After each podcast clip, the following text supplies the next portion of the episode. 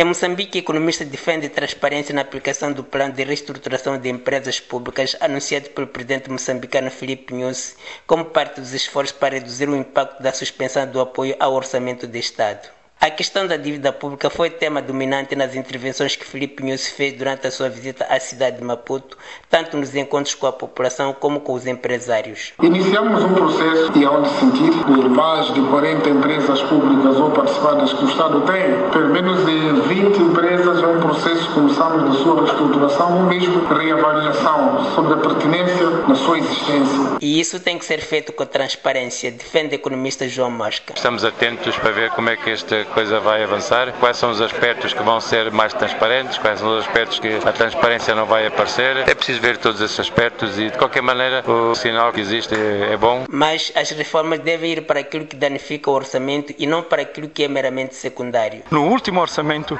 do Estado já bateram parte da assistência social. Caramba, a assistência social é miserável e já está a ser batida. Então essas não se conseguem defender, mas os outros interesses que estão dentro, como o uso do, das obrigações de tesouro a título de tesouro, é ninguém lhes mexeu, cada vez aumenta mais. Ora, esse tipo de coisas têm que ser mudadas. E eu penso que é possível mudar. O estadista moçambicano sublinhou nas suas intervenções ser importante reduzir o endividamento, mas o economista Regenda de Souza diz que isso tem implicações. Essa redução de endividamento vai implicar uma redução de infraestruturas. Vamos ter que adiar alguma escola, vamos ter que adiar alguma ponte, porque temos que fazer opção. O próprio economista prevê uma redução, baixa o ritmo de endividamento. E as reformas devem passar também por uma maior motivação na arrecadação de receitas. É importante que o governo tenha medidas mais claras em relação à arrecadação de receitas fiscais, melhorar aquilo que é a capacidade de arrecadação de impostos através de incentivos mesmo a funcionários da autoridade tributária para que possam atingir ou ultrapassar as metas da arrecadação de impostos, porque estamos dependentes das receitas fiscais para poder honrar com os nossos compromissos. Refira-se que alguns parceiros de cooperação suspenderam seu apoio ao orçamento do Estado moçambicano após a revelação de dívidas que tinham sido ocultadas nas contas públicas. De Maputo para a Voz da América, Ramos Miguel.